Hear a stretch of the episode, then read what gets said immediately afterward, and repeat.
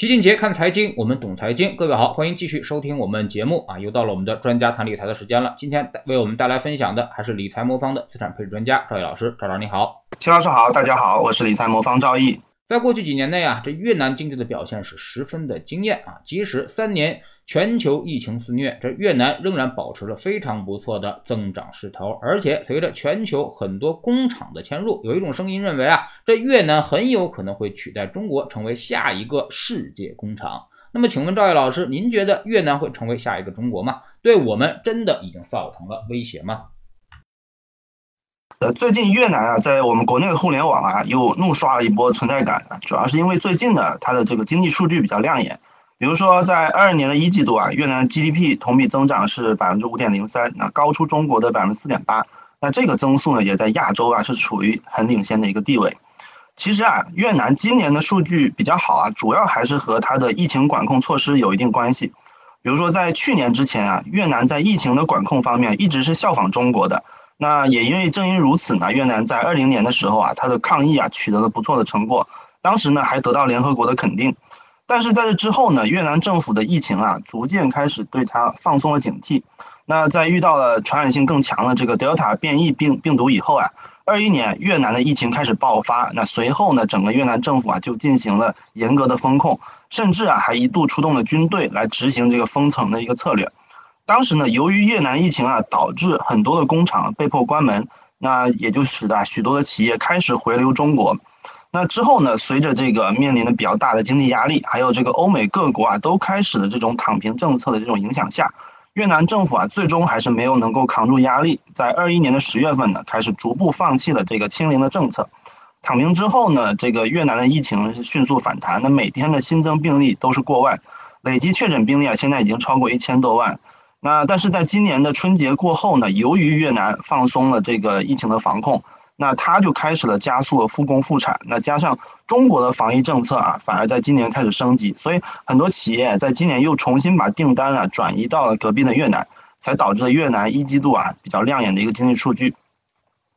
不过呢，越南虽然说它短期内有比较快的这个经济增长，但是呢，它想要成为新的世界工厂啊，向中国发起挑战。啊，我觉得条件还不是特别成熟，有几个方面。首先，越南这个国家它的规模还有它拥有的资源啊，拥有天然的上限。那历史上呢，从第一次工业革命以来，全球啊先后有三个国家啊成为了真正意义上的世界工厂啊，分别是英国、美国，还有就中国。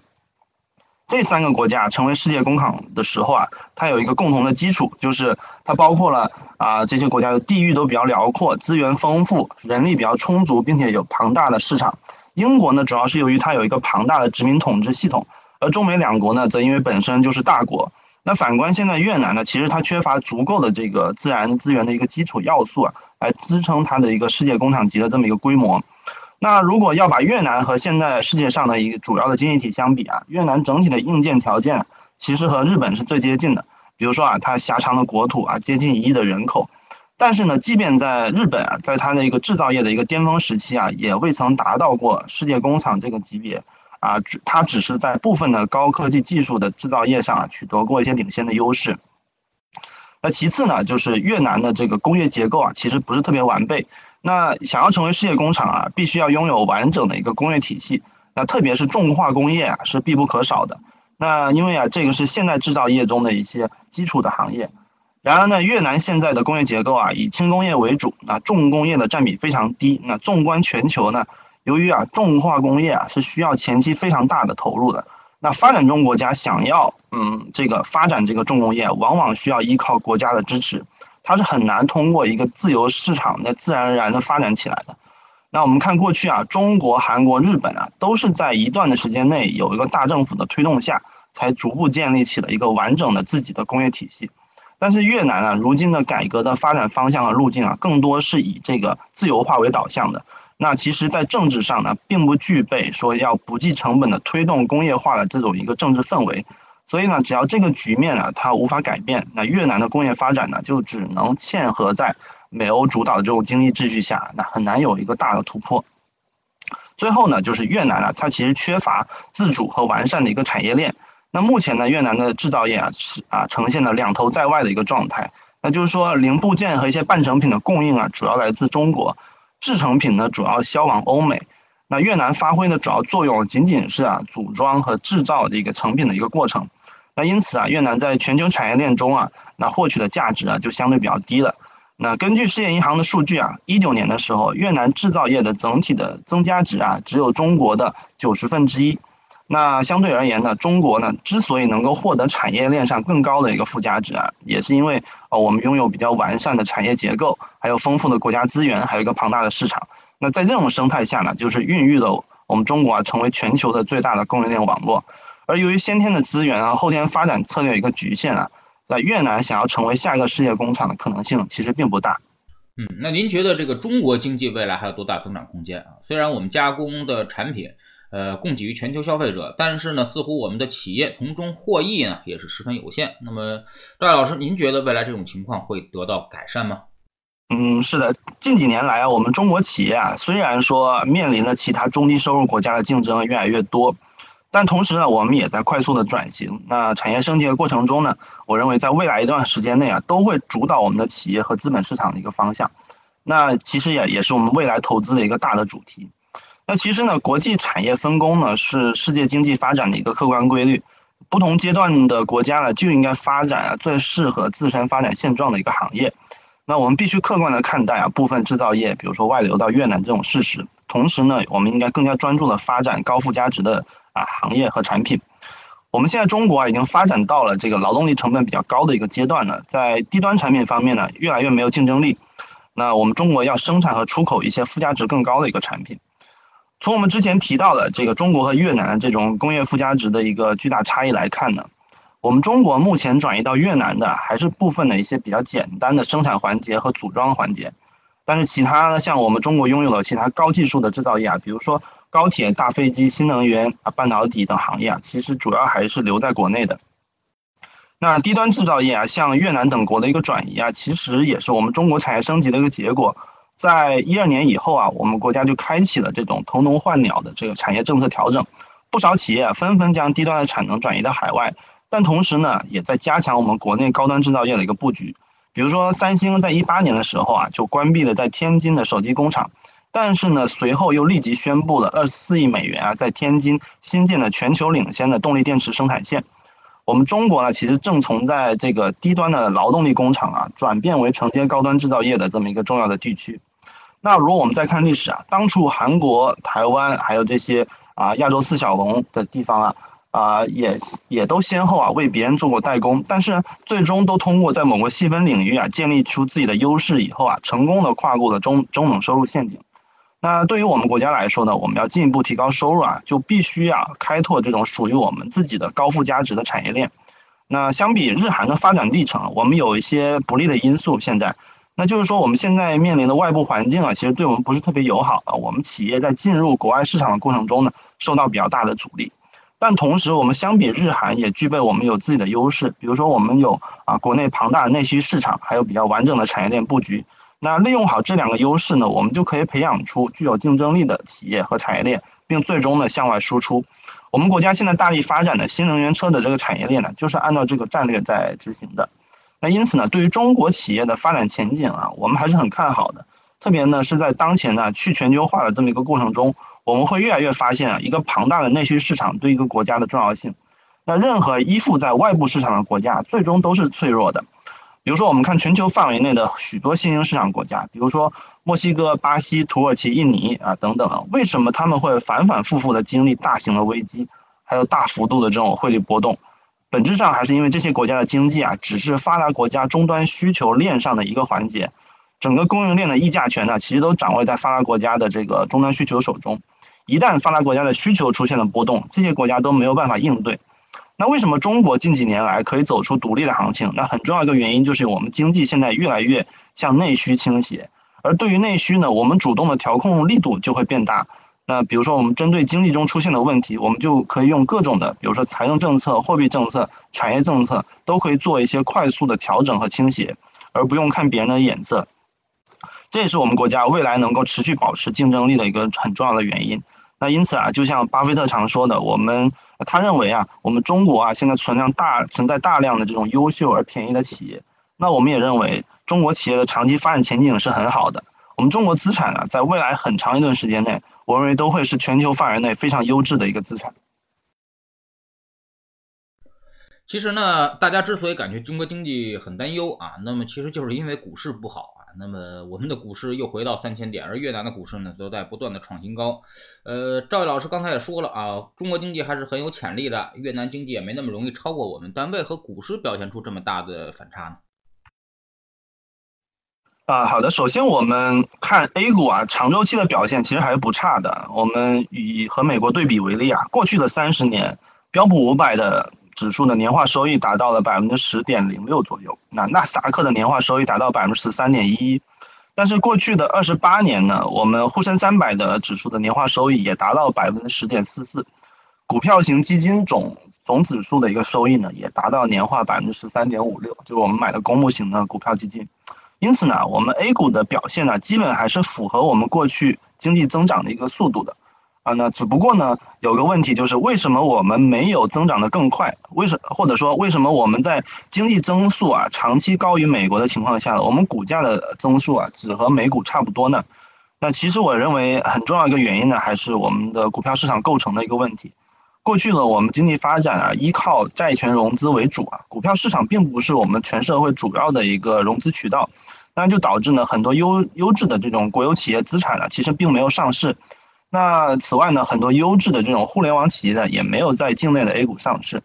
不过呢，随着我们国家啊未来增长模式的一个转变，股权融资的一个重要性呢在慢慢的提高。那注册制呢，其实也在得到逐步的推行。因此呢，我们未来也会看到更多优质的国有企业的股权在国内上市。另外呢，呃，优境外的这个优秀的企业呢，其实也会逐渐回归。那我们 A 股指数的构成呢，其实也会有逐步的一个改善。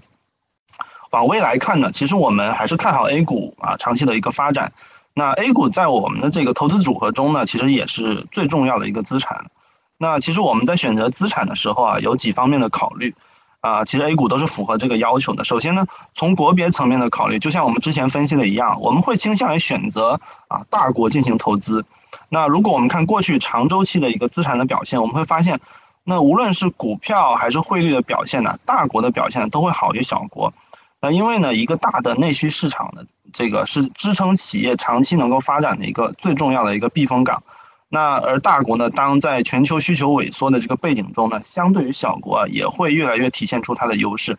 我们过去说过啊，股票市场有这种强者恒强的这种头部效应。那其实国家之间啊，也会有头部效应。那大国无论在国家战略还是在政策扶持上，都会相比小国有更大的一个空间。大家过去可以看到啊，美国不管是和日本打贸易战，和欧洲打贸易战，还是和东南亚国家、拉美国家打贸易战，都有巨大的优势。这个就是大国的一个优势。因此呢，那作为投资标的来说呢，我们认为投资大国呢，往往会有更大的一个价值。那中国呢，其实就是符合这么一个标准的。那其次呢，我们还会看各国的这个政策空间的大小。其实啊，中美两国呢，除了都是大国之外的，它在政策这空间方面有很多相似的一个特点。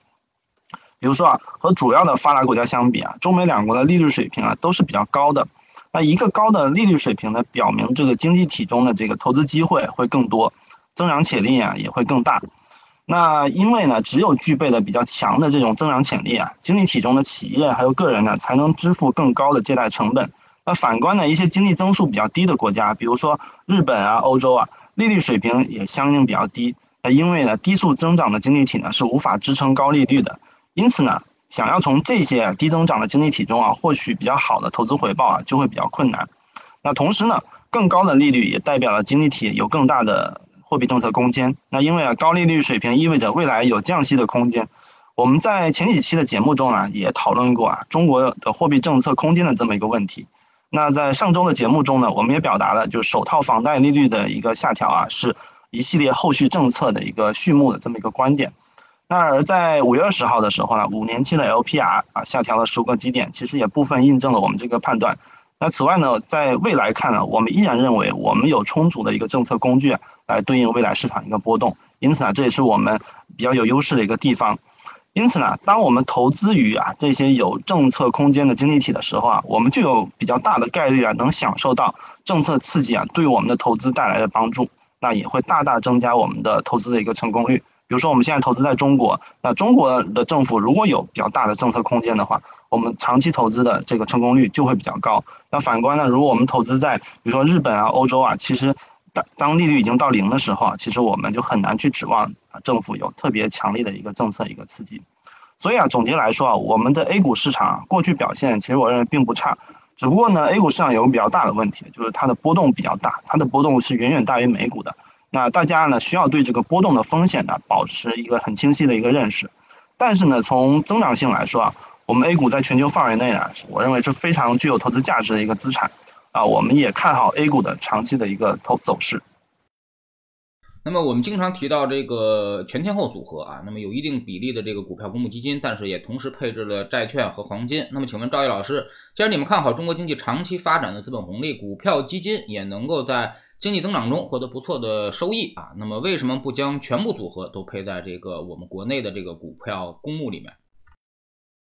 好的，首先呢，在比如说股票啊、债券啊、商品啊这几类这种投资工具里面啊，股票的长期收益啊。啊，的确是会最高的，所以呢，大家如果希望能够博取更高的收益啊啊，就需要更多的参与股票的投资。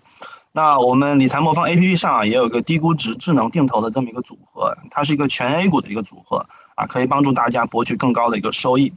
但是呢，大家如果同时需要考虑到风险的话，那么一个全股票组合啊，就不是最优的一个选择了。那股票投资呢，最大的难度啊，在于如何控制回撤。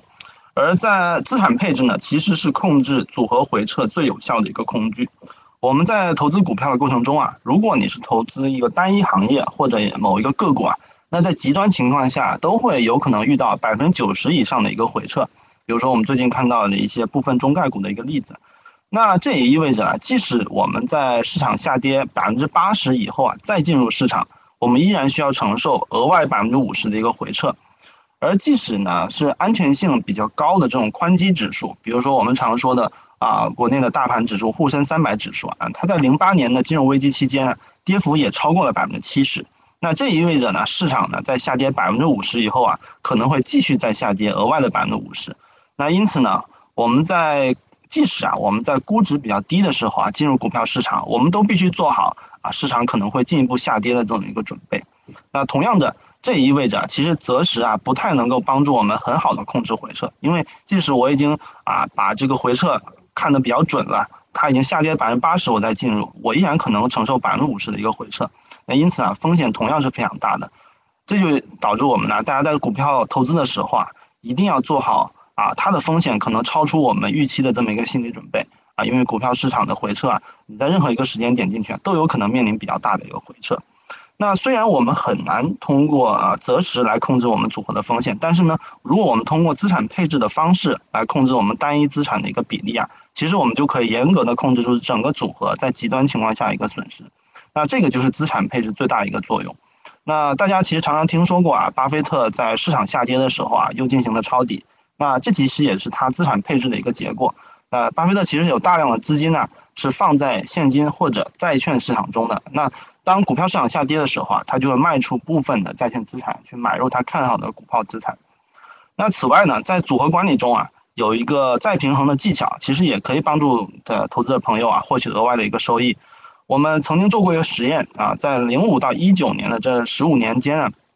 我们对比了一个组合投资和单资产投资的一个差异。那在这段时间内呢，我们 A 股的股票型基金的年化收益率大概达到了百分之十一点二九。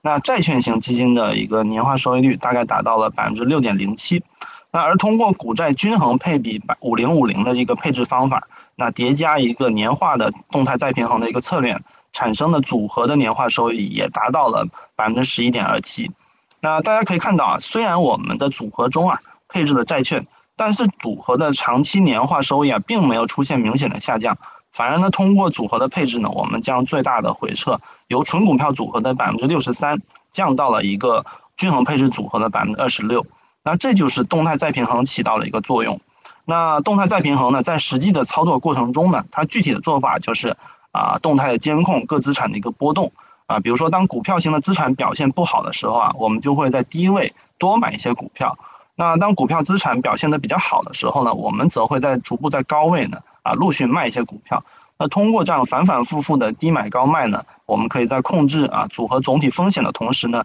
也产生超额收益。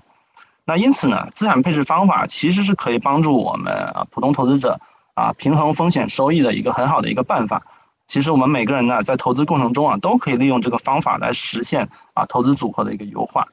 那我们理财魔方的全天候组合呢，就是利用资产配置的一个思想啊，再结合再平衡的一个机制，为大家设计了一款基金组合产品。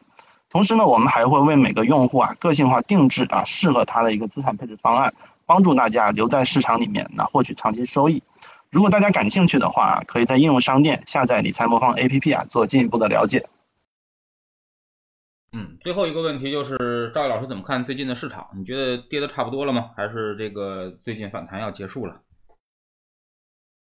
这个市场呢，确实反弹的比较厉害。嗯，从形态上来看呢，其实 A A 股确实有一个触底的现象啊。我个人啊，大胆的预测啊，说当然是我们都没有人能百分百的预测。我个人大胆预测啊，A 股呢，即使如果再有进下一波的回调呢，也可能就是最后一波了。然后，而且下探的空间呢，可能也不会特别大了。所以相对来说呢，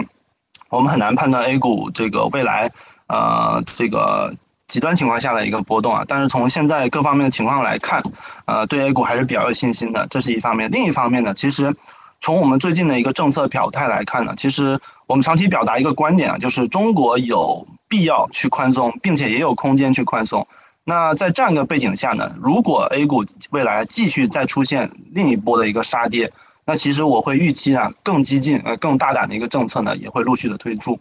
呃，所以在叠加上，其实比如说上海的疫情啊有实质的好转，然后我们也逐渐临近这个三季度的一个会议啊，啊，我觉得下半年对于 A 股市场来说，机会还是挺大的，我还是比较乐观的。当然了，我们这些一切的乐观呢，还是应该建立在对极端情况下的一个预估来看的。啊，其实还是有可能有额外的风险，但是我的观点是，即使啊，我明明知道未来可能也会有波动啊，在现在这个时点，无论从长期投资价值的角度来看呢，还是从我们现在短中短周期的一个啊政策周期的角度来看呢，我认为还都是比较乐观的啊。但是另外一点呢，从美国方面呢，其实我们也需要持续保持关注。那毕竟呢，美国现在啊，从美国的这个技术表现来看呢，其实有不断探新低的一个可能性，并且呢。现在中美两国的资产呢，我认为中国的安全边际会比美国要大得多，因为中国整个政策周期啊还是处在比较支持性比较强的一个周期，而美国的这个政策周期呢，它处在一个紧缩的一个周期，